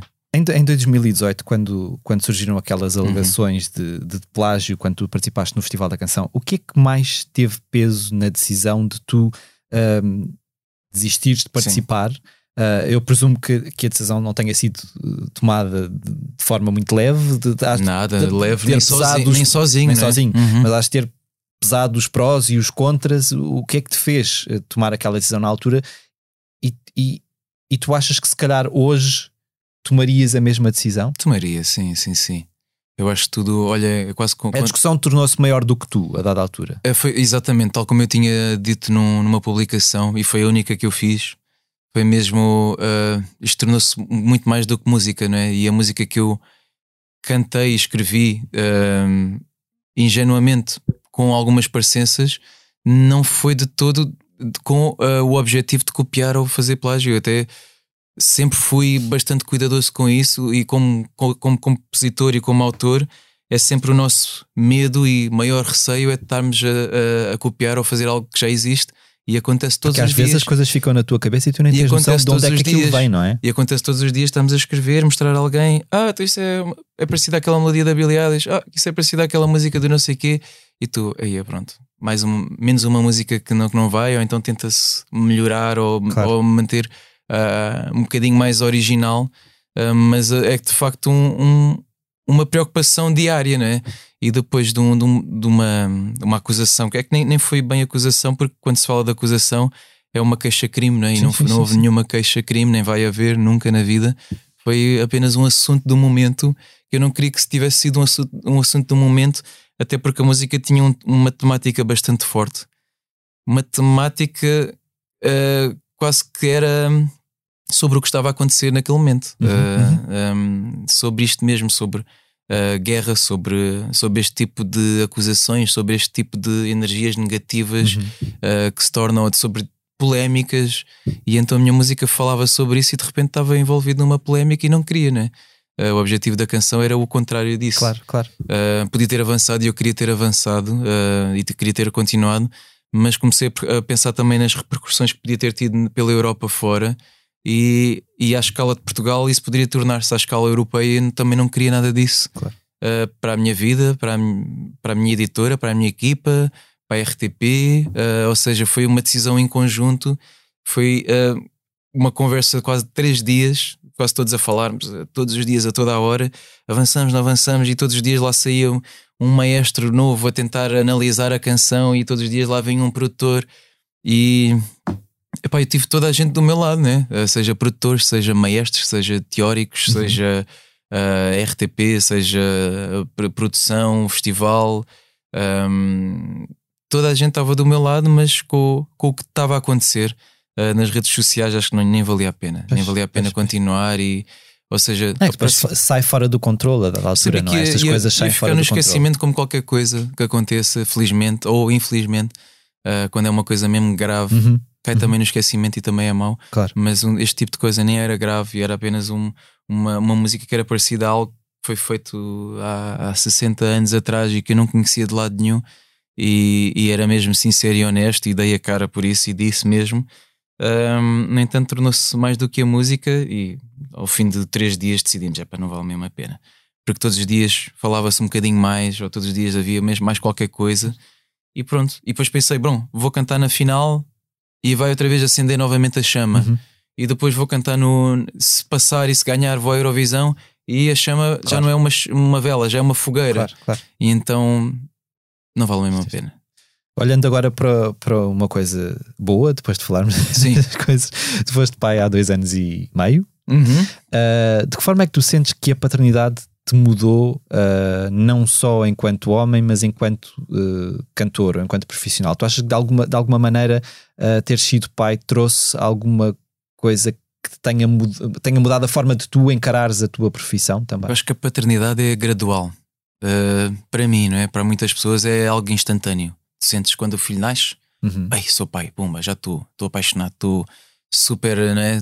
Estou super empenhado. E eu acho que a paternidade para mim um, foi algo gradual, uh, até porque calhou mesmo na, na semana em, do primeiro infectado de Covid em Portugal e na maternidade, então foi assim uma avalanche. Lembro de estarmos, uh, a, a, nossa filha nasceu, uh, estávamos. Todo, eu e a Mel estávamos lá no quartinho a ver as notícias, pumba, primeiro infectado de Portugal, e de repente o, todo o hospital começa a encerrar eh, várias aulas, né? Uhum. já não dá para registar o cartão de cidadão da menina, já não dá para ter visita, já não dá para fazer aquilo, já não dá para andar nos corredores sem máscara e de repente tudo para casa e estamos enfiados em casa com uma bebê seis meses sem visitas porque era proibido saímos sim, sim, sim, e andarmos uh, na casa uns dos outros e sair à rua sem luvas, sem máscara, sem ou seja, foi uma coisa bastante assustadora um, e foi uma fase difícil porque ninguém sabe ser pai, ninguém sabe o que é uh, cuidar de uma criança.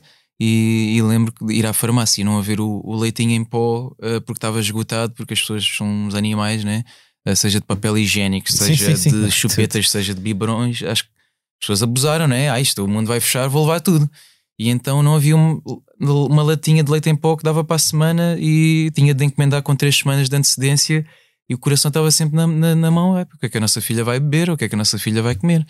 E então foi uma fase complicada até que a pandemia começou a acalmar e pudemos passar eh, férias no Algarve nesse ano, uh, finalmente, e, e, estar um pouco com, com, os avós e com a família e mostrar pela primeira vez a bebê à família. E então a partir daí as coisas começaram a ficar um bocadinho mais normais, não é? Foi, ah, ok, então ser pai é isto, é também. Uh, entregar a nossa filha e mostrar a nossa filha à família também, partilhar a nossa filha não é, com os nossos. E até então foi uma coisa bastante estressante, não é?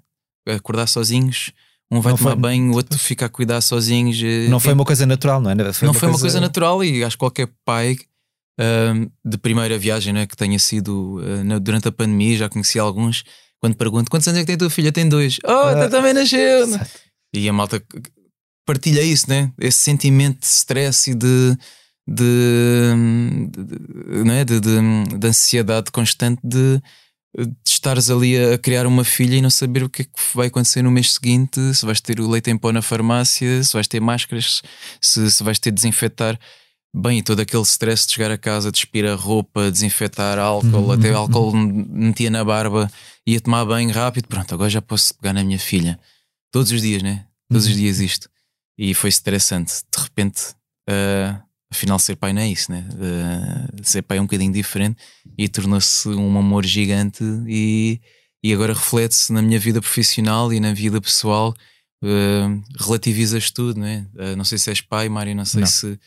Uh, como é que eu te posso explicar? O teu coração vive fora de ti, né? uhum. né? é uma coisa surreal. Está ali uma pessoa, olhas para ela e és tu, estás a olhar para ti próprio e tu queres tudo corra bem na vida de, de, desse ser, uh, queres dar-lhe o um melhor, queres.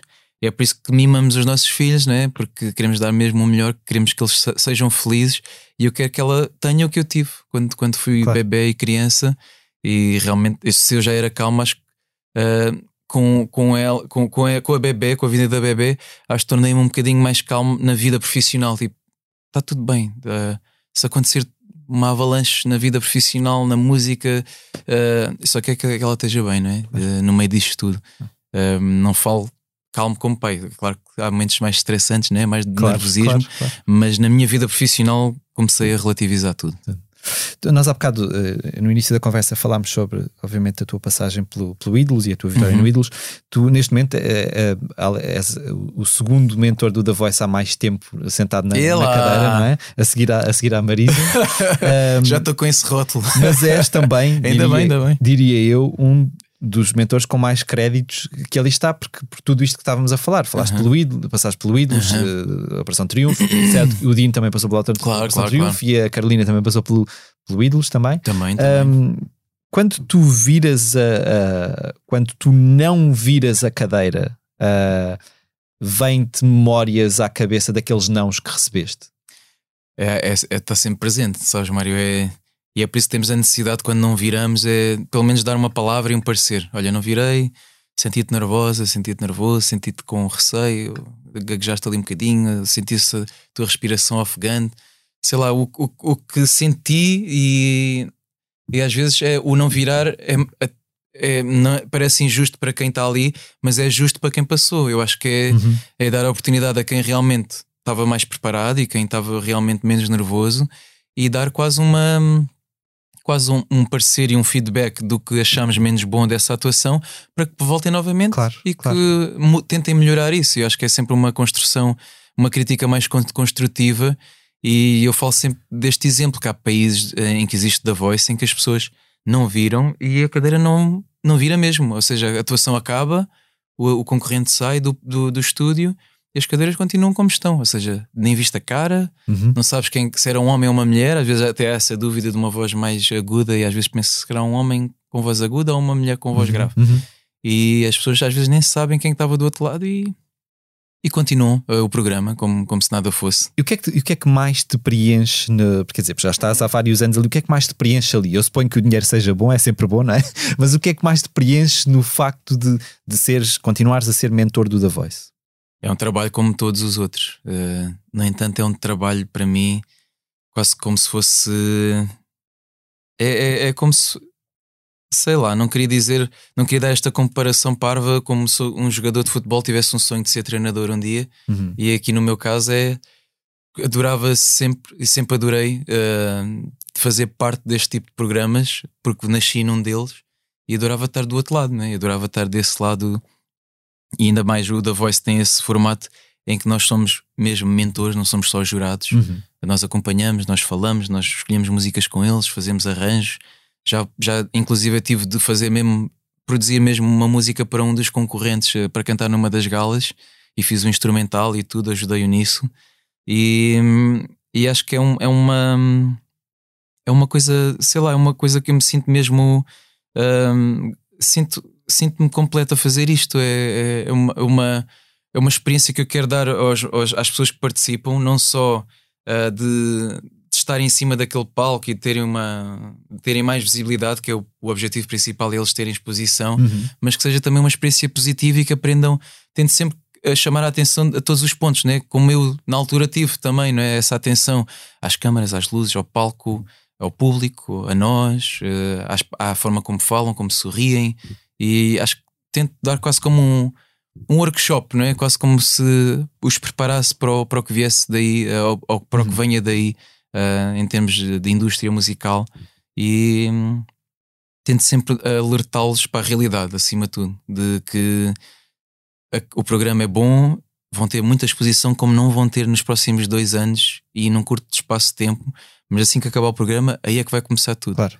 E há muita malta, acho que nem, nem me ouve bem, não é? Aquilo entra a 100 e sai a 200, mas é muito importante perceberem isto: que aquilo, o programa acaba e não há muitas mãos para Claro, se agarrarem, claro, não é? claro, ali, ali estão mil mãos: é câmaras, é, é Instagram, é redes sociais, é aproveitarem esta explosão de exposição. Mas depois, quando acaba, é um vazio, não é? E é prepararem-se para, para Para esse arregaçar vazio as mangas e para arregaçar as se mangas quiserem e mesmo aquilo, não é? Um, e eu gosto de estar nesse papel, gosto Claro. muito de estar nesse papel, uh, acima de tudo porque não tive, Não tiveste, sim. não o tive, infelizmente, ou felizmente, o, o Idols é um programa diferente, tem um formato diferente, uh, os jurados não são mentores, um, mas gostava que tivessem sido mais presentes. uh, mas houve momentos em que o Pedro Abrunhosa e o Tony Carreira uh, foram importantes nesse, nesse percurso. Uhum. Mais, uh, o- mais o Pedro Abrunhosa, houve aquela ligação de eu ter cantado uma música dele logo no Uhum, início. uhum. Um, e, e eu gostava de ter tido esse acompanhamento e agora dou-os uh, aos mais, aos mais jovens que, que entram, ou não, não é? Sim, sim. é de todas as idades, mas adoro esse formato porque gosto mesmo de acompanhá-los. Como é que tu fal- falaste aí da questão da- das redes sociais? Como é que tu lidas com os milhões de seguidores que tens nas redes Uhum. sociais espalhados por Instagrams e Facebooks? Como é que tu lidas com aquilo? Como é que tu impões os teus limites àquilo que partilhas? Ahm, quando, é que, quando é que tu percebes, tipo, ou quando é que alguma coisa, um comentário que lês, Uhum. o que é que te faz responder àquele comentário? Como é que tu lidas com isto? Eu suponho que tenhas pessoas a, a ajudar-te a, a gerir as redes Não de alguma muito. maneira? Pronto, não ok. muito. Ok. É um, é um, é um- As redes são minhas, não é? É algo, é algo bastante pessoal, hum, não é intransmissível, porque há pessoas que têm acesso e, e, e mais no, no âmbito mais de marketing ou de, de- de promoção ou de, ou de, de publicidade, mas no, no caso das redes sociais tem, tem mudado imenso e tenho sentido, na altura do Ídolos só via Facebook e eu usava-as só para partilhar um- a atuação da noite anterior, Uhum. do domingo anterior. Depois as coisas começaram a avançar de uma maneira em que havia um, o Instagram quase como para mostrarmos o, o nosso ponto de vista Uhum. uh, do dia a dia, onde tirávamos sempre uma foto ao café, ou se Sim. calhar tu tiravas uma foto aqui ao estúdio ou ao microfone. sim, sim. Depois passou a ser um- um- uma, uma rede social um bocadinho mais uh, uh, individual, né? a virar-se mais para nós próprios. Uhum. Começaram a surgir as selfies, selfies. e os stories a mostrar o nosso dia a dia e tornaram-se um bocadinho mais individualistas.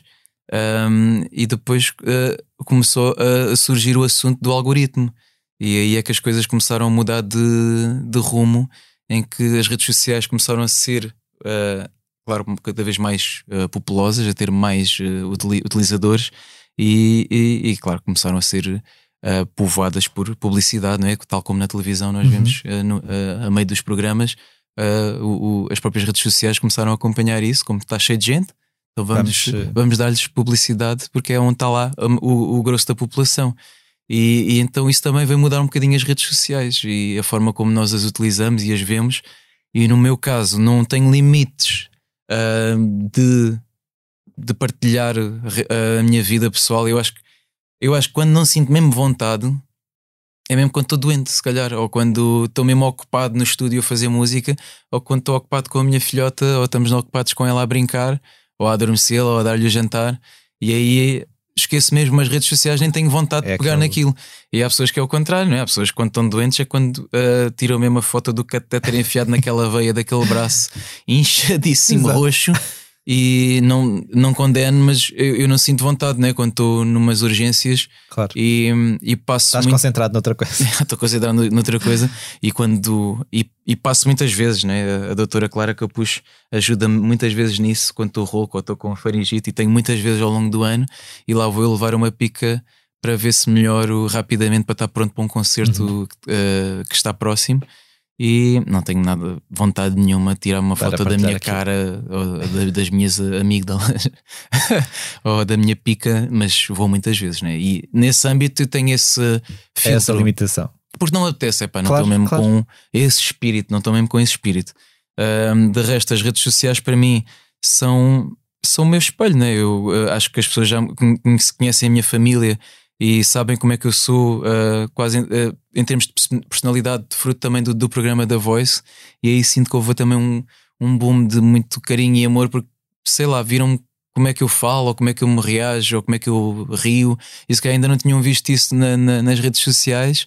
E, e acho que é, é basicamente como eu sou. E tento partilhar o- um pouco de trabalho, um pouco de família, o meu dia a dia. E agora fazendo-te uma pergunta que eu acho que é muitas Sim. vezes feita, eh, se calhar a mulheres, artistas e homens, não é? Como é que tu lidas com o facto de ser um sex symbol? Porque na verdade.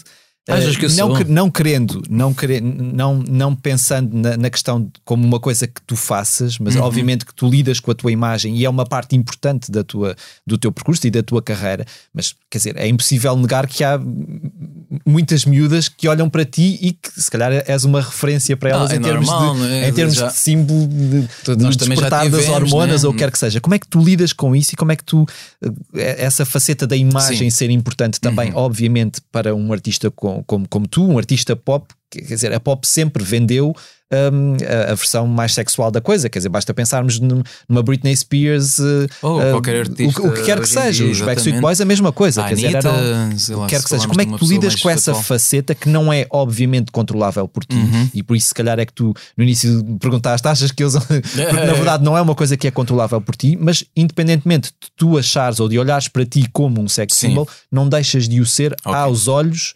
de- das, outras, das outras pessoas. Como é que tu lidas com essa questão da imagem? Claro, seja miúdas ou rapazes. Eu acho, seja, que, claro. eu acho que naturalmente gosto de, de estar bem vestido, gosto de ter boa aparência, gosto de me cuidar, né?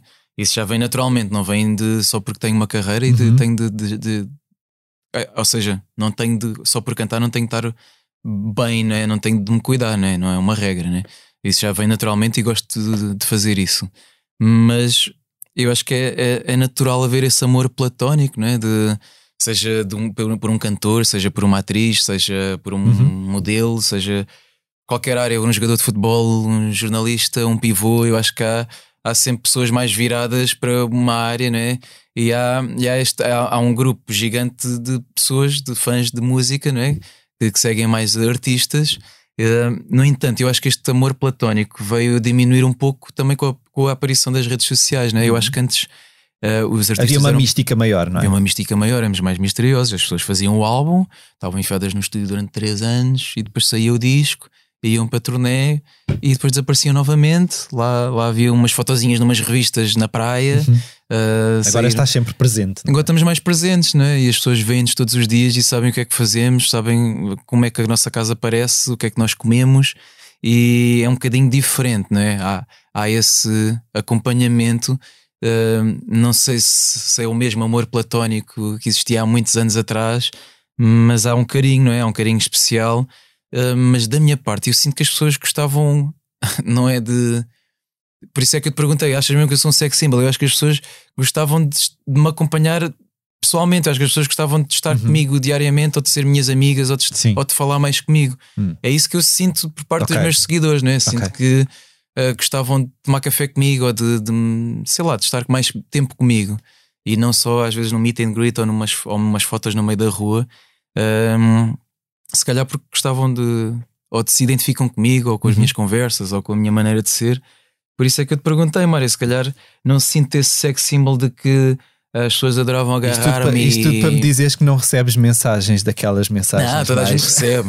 seja um cantor, seja outra pessoa qualquer qualquer. pessoa. Mas não é tão frequente. Acho que é, é mais do tipo: gosto, gosto muito de ti, gostava, gostava de estar mais tempo contigo, gostava de um dia beber um café.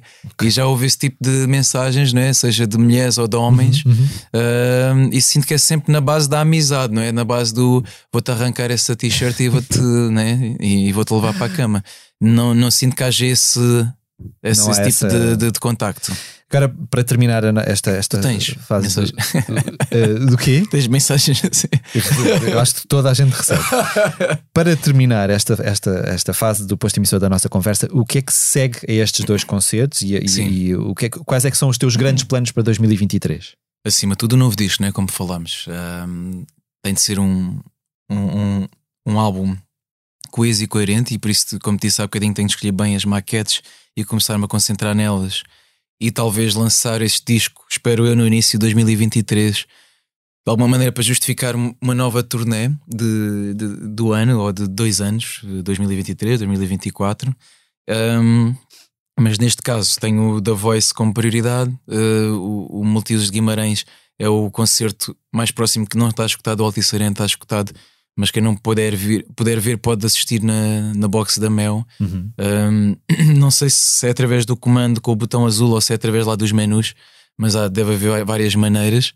E depois destes concertos, a turnê europeia, uh, espero que corra bem para poder repetir novamente para o ano ou para poder ir a outros países. Uh, adorava ir ao Canadá, aos Estados Unidos. Sei que há uma grande comunidade portuguesa em Boston ou noutros, noutros sítios, ou em Newark. Uh, adorava voltar ao Brasil para trabalhar ou em concerto também. Tenho, adorava poder ter a oportunidade de ir ao Rock in Rio uh, no Rio mesmo. Um, e, e, uh, o, o, o meu- os meus objetivos passam sempre por trabalhar na música com o maior número de pessoas possível. É, é A tentar partilha. a é- partilha, ser produtor e, e, e compositor é, é, é, um, é, é uma grande satisfação minha.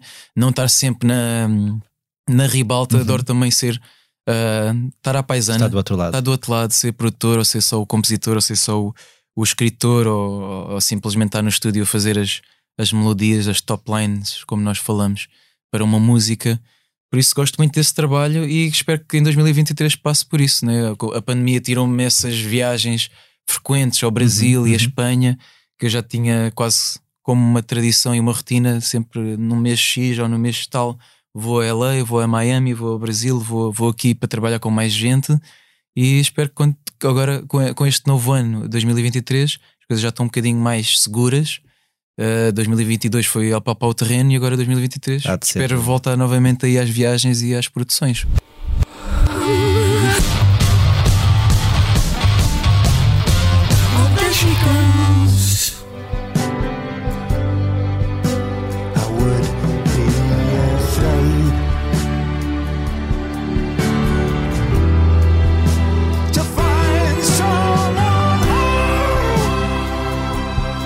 Debruçando-nos agora sobre os assuntos que marcam a semana, começo por falar de Roger Waters. O ex-Pink Floyd tem feito correr muita tinta com declarações sobre a guerra na Ucrânia, depois de endereçar uma carta aberta à primeira-dama ucraniana, na qual sugeria a rendição do país à Rússia e insinuava que foram as forças nacionalistas extremistas ucranianas a ultrapassar linhas vermelhas traçadas pelos russos.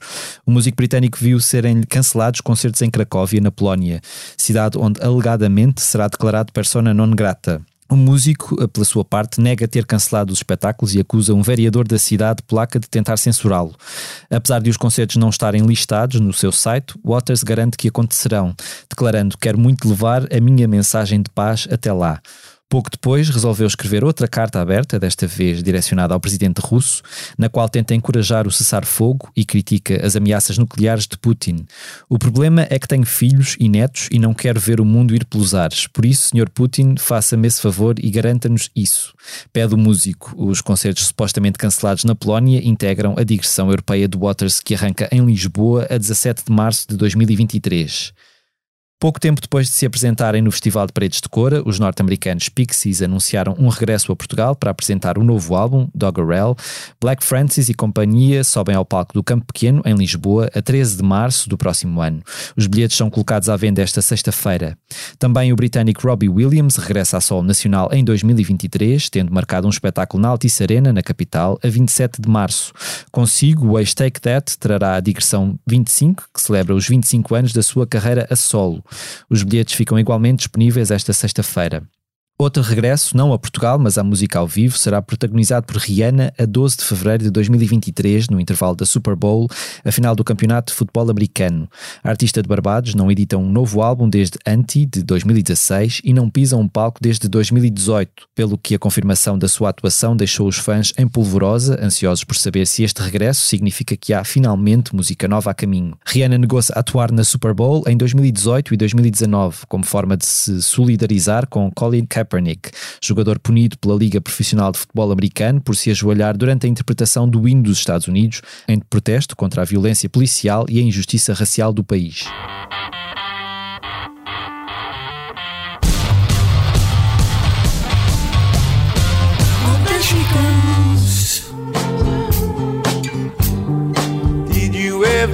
Want it?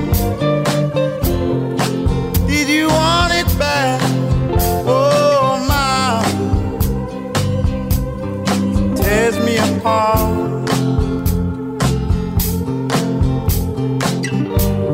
No segmento do posto emissor, em que habitualmente falamos sobre aquilo que andamos a fazer na redação e fora dela, trago-vos esta semana duas entrevistas e três concertos. Arranco com a conversa que tive com Georg Holm, baixista dos islandeses Sigur Rós, que atuaram esta quarta-feira no Campo Pequeno, em Lisboa. O músico falou não só do novo álbum, que prometem editar em 2023, como também da urgência climática que se sente com particular gravidade na Islândia, da música que compuseram para as séries A Guerra dos Tronos e Os Simpsons, e da influência de um furacão de criatividade chamado Björk, para ler na íntegra no site da Blitz, onde também podem encontrar o resultado da conversa que Rui Miguel Abreu teve com o rapper brasileiro Emicida. O artista de São Paulo falou sobre a importância da cultura como cartão de visita do seu país e das vindouras eleições presidenciais, declarando: quando o Brasil se movimenta em direção à esperança e à possibilidade, o mundo inteiro sente-se iluminado. Também no site da Blitz podem ler ou rever as reportagens dos regressos a Portugal dos Arcade Fire e de Michael Kiwanuka, bem como do primeiro concerto da série de espetáculos Antologia de Jorge Palma, durante o qual o músico tocou na íntegra as canções do histórico álbum Só. No Palácio Baldaia, em Lisboa, no passado domingo, Palma partilhou também temas menos óbvios e homenageou alguns dos seus heróis. Foi, segundo Lia Pereira, um concerto longo e generoso, servido ao piano.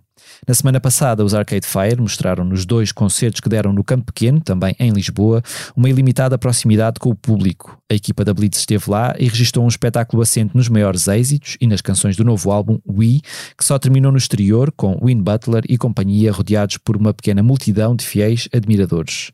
No sábado, o britânico Michael Kiwanuka levou também ao campo pequeno uma hora e meia de pura soul elétrica. Como relatou Paulo André Cecílio, ouviram-se canções como Home Again, Love and Hate e, claro, Cold Little Heart, maior êxito de um percurso musical que completa 10 anos em 2022.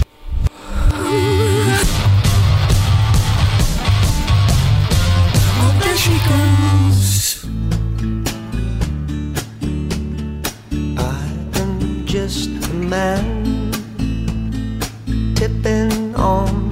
wire, tightrope walking fool, balanced on desire. I cannot control these ever changing. Abro as sugestões de concertos para os próximos dias, claro, com os espetáculos do nosso convidado, Diogo Pissarra, na Altice Arena em Lisboa, este sábado, 1 de outubro, e no Multiusos de Guimarães, a 8 de outubro. Antes, na noite desta quinta-feira, o brasileiro Chico César sobe ao palco do Capitólio, também em Lisboa. Sexta-feira, 30 de setembro, os Villagers atuam no estúdio Time Out, igualmente na capital, com Rui Veloso a tocar em formato trio no Cineteatro João Mota, em Sesimbra, e Russ Ballard a apresentar-se no Casino de Estoril. No sábado, decorre no bairro de Alvalade a primeira edição do Festival Cucamonga, que conta com concertos de Tomás Wallenstein, Luís Severo e Rapaz Ego, entre outros. No mesmo dia 1 de outubro, o brasileiro Tiago York sobe ao palco da Casa da Música, no Porto. No domingo 2 de outubro, os Gala Drop apresentam o novo álbum Amizade na Galeria Zé dos Bois, em Lisboa. E na segunda-feira regressam a Portugal os Backstreet Boys para atuar na Altice Arena. A 4 de outubro, David Fonseca sobe ao palco do Teatro Tivoli BBVA em Lisboa. E a 6 de outubro, os The Gift levam o novo álbum Coral ao Teatro das Figuras em Faro. Terminando em Faro, Diogo, tens mais concertos marcados para Portugal depois destes dois? Ou depois daquela digressão europeia vais mesmo encerrar-te para, depois já há alguns concertos uh, no início do ano, um, ainda, ainda não estão anunciados, okay. mas deverão ser também no, no mesmo registro desta tour europeia uh, que, eu, que eu fiz também neste inverno de 2022. Foi assim um registro eu a sol com uma loop station, por isso devo ter mais algumas coisas nesse registro no início deste ano, mas claro que depois espero ter a turnê de verão uh, em que posso tocar o novo disco e, e será devidamente anunciado. Já estão a ser marcadas algumas datas e estou a ficar feliz com o que está a aparecer. Boa.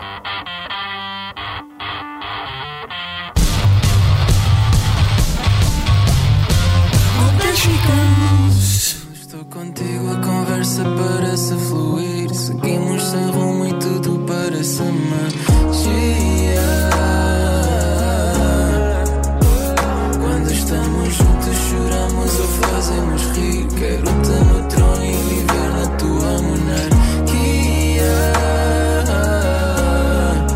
Chegamos assim ao fim de mais um posto emissor. Agradeço ao Diogo Pissarra. Nada, por, nada, obrigado. De novo, por ter aceitado de novo o nosso convite.